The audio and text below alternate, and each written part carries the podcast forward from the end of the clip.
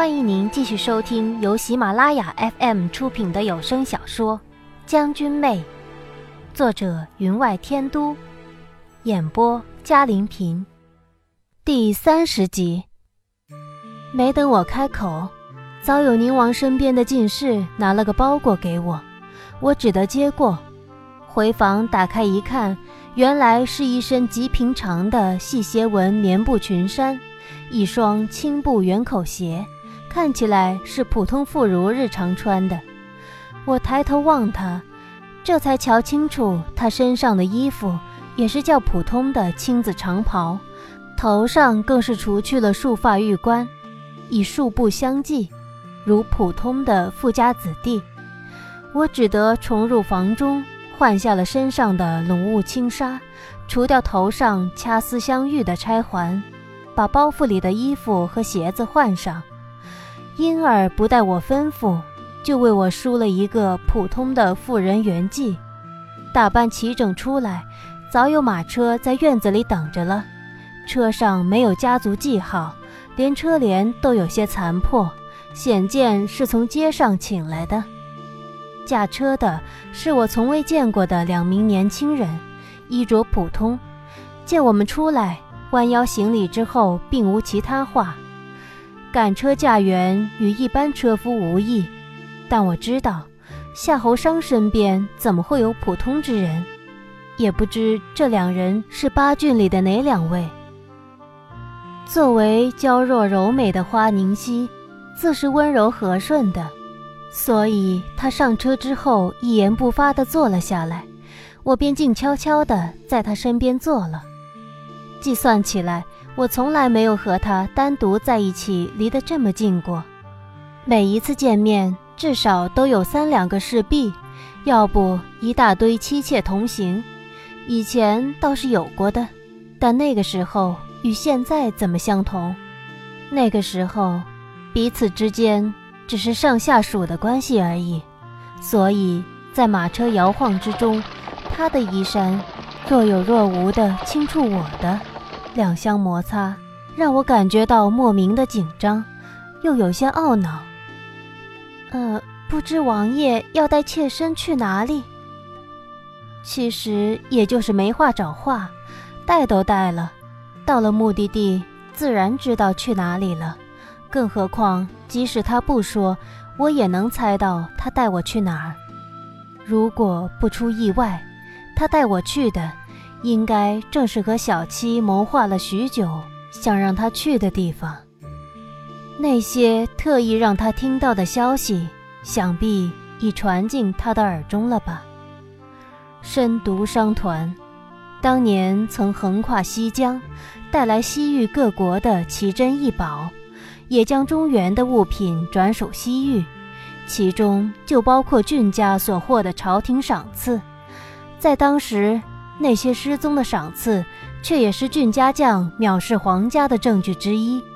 虽然过了多年，深毒商团已然物是人非，可是当年接洽的人如果在线，他会不会前去探个究竟？更何况那个商团会有俊撵玉的影子，马头琴、剑舞、美酒，都是他之所爱，所以他一定会去。且会亲自前去。他果然没答我的话，只道：“你脸上脂粉太多了。”递了方锦帕过来，示意我将脸抹一抹。平日在王府，自然得和一众美人争奇斗艳。我虽不爱脂粉，却也只能随了大流。其实王府的脂粉自是上好的，擦在脸上薄而轻。服帖之极，擦了跟没擦一样。我出府之时走得匆忙，衣服首饰全摘了，脸上倒没有办法顾及到。可这有什么大不了的？我一边在腹内咕哝着，一边接过了手帕，想胡乱擦一擦便算了。可他侧过头，皱着眉望着我，我只得认真起来。从上至下缓缓地擦拭下去。有人监视做的事儿，自是认真仔细的。一番擦拭下来，锦帕上染满了浅黄的脂粉。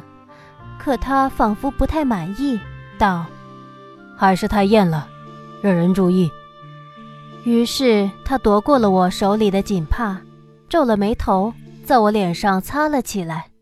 他手掌宽大，掌中有茧，是常年拿剑的手。原以为他不会做这么细致的活的，擦在脸上肯定生疼生疼，没想到却是轻柔之极。我一怔，便望向他，他的脸离我很近，可见褐色的皮肤，笔挺的鼻梁。双眸深如寒星，眉头却是紧皱着，很不耐烦的样子。擦到我的嘴唇时，力气却大了起来。锦帕绣花的部分摩擦着我的唇，让我感觉嘴唇边传来了刺痛之感。行了，整整吧。他将锦帕丢到我的手里，坐直了身子，道：“我只得用手抚了抚脸。”把鬓角的乱发拢入了发髻之中。他不爱说话，以前在边疆之时所说的无不是言出必行的命令，自不用他多费口舌；而杀伐决断也是令行禁止，不用闲扯辩论。比不上我，从小便有许多小伙伴在一起玩。如欺负了人，不会强词夺理、恶人先告状的话。可是要被人用竹条打屁股的，所以无论做什么，我总是先想好狡辩的语言，然后再行动。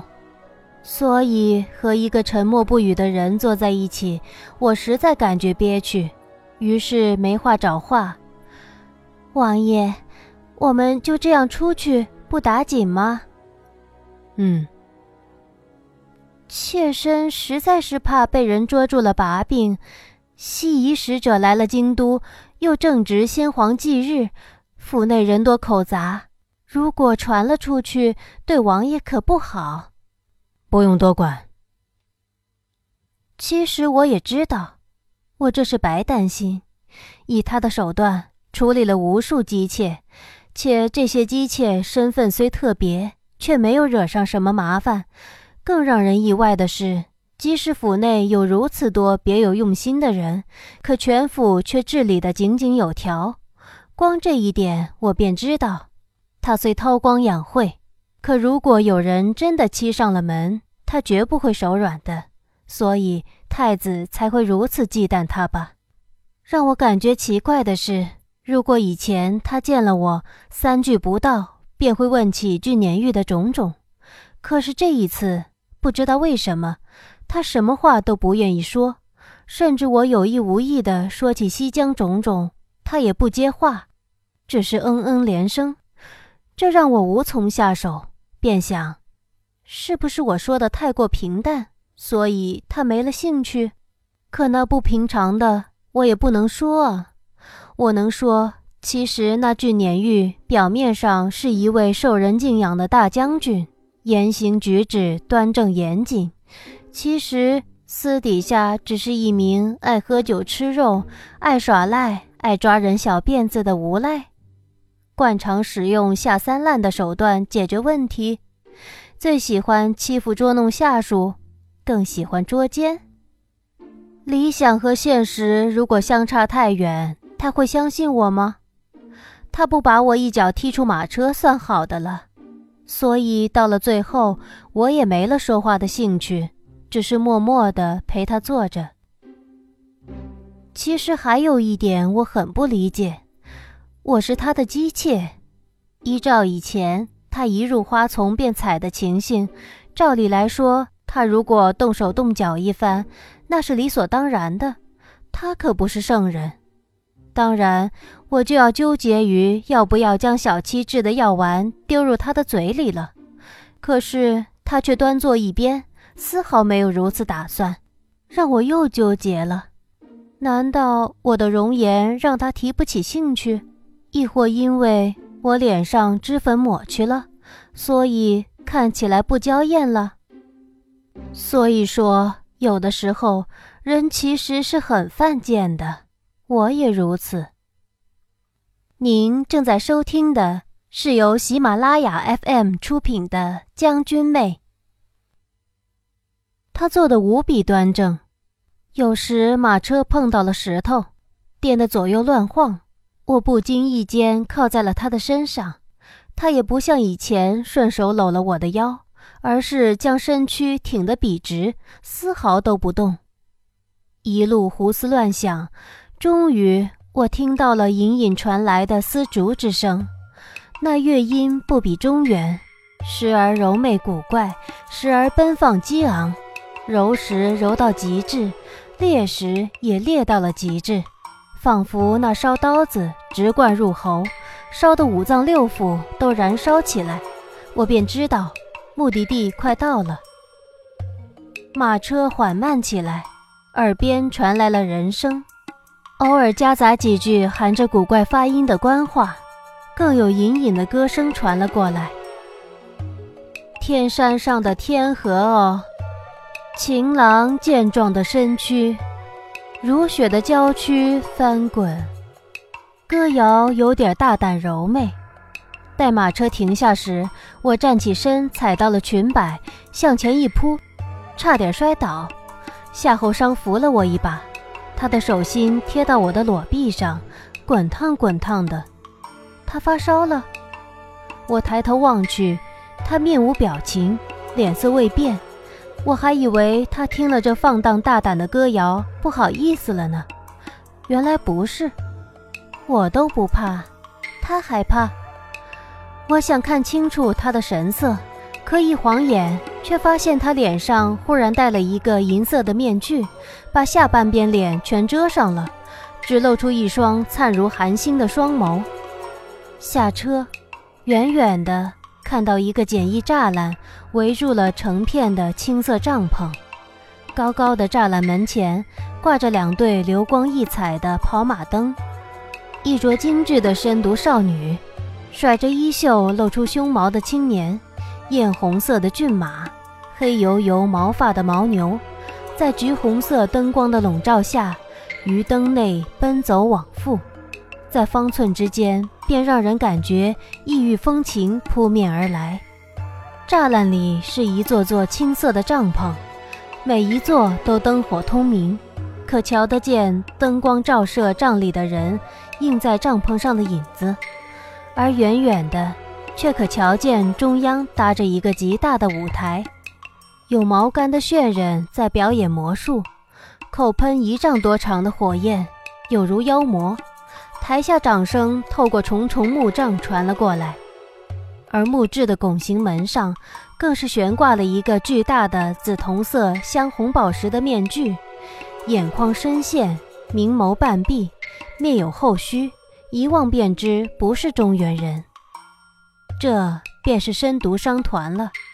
每隔三年，他们便会从辽阔的西疆一直东行，来到天朝。将西域各国的物品带到建都，换取中原的绸缎、瓷器、人参等等，停留半月便又西行远去。不光如此，他们是由西域各国的商人、艺人组成的大联盟，因而来的时候买卖之余，也会举行十多天的歌舞技艺表演，日夜不停。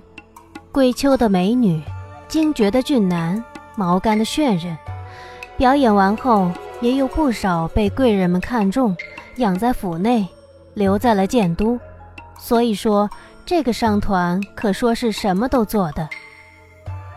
寨门虽然大开着，可并不是人人都能进去的，需要请柬。我们入门的时候，就看见有一位戴着帷帽的老人被拦在了门外。之所以称之为老人，是因为我看清了他露在帷帽下的白色胡须。听到远远的传来几句喝骂：“连我你们都敢拦？知道我是谁吗？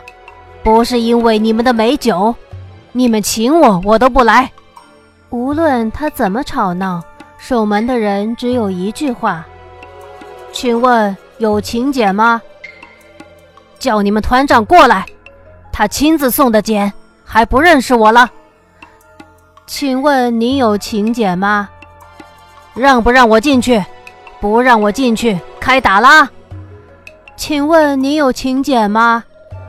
门口的吵闹没有影响到进入商团的人，很可能每天都有一些人企图浑水摸鱼，他们都已经习以为常了。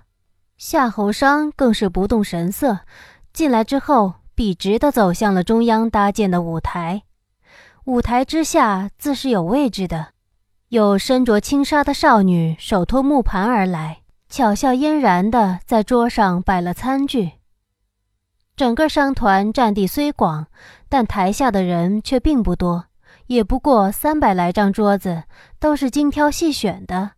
让我奇怪的是，那个被拦在外面的老人，不知道打通了什么关节，也混了进来，却是安安静静地坐在了一角。血人表演之后，台上走上来两名艺人，捧着的却是马尾胡弦。和我在街上随便让人买的马尾胡弦不同，他们的马尾胡弦制作的极为精美，花梨木的琴香，香体光滑，可见不知被人手摩挲了多少次。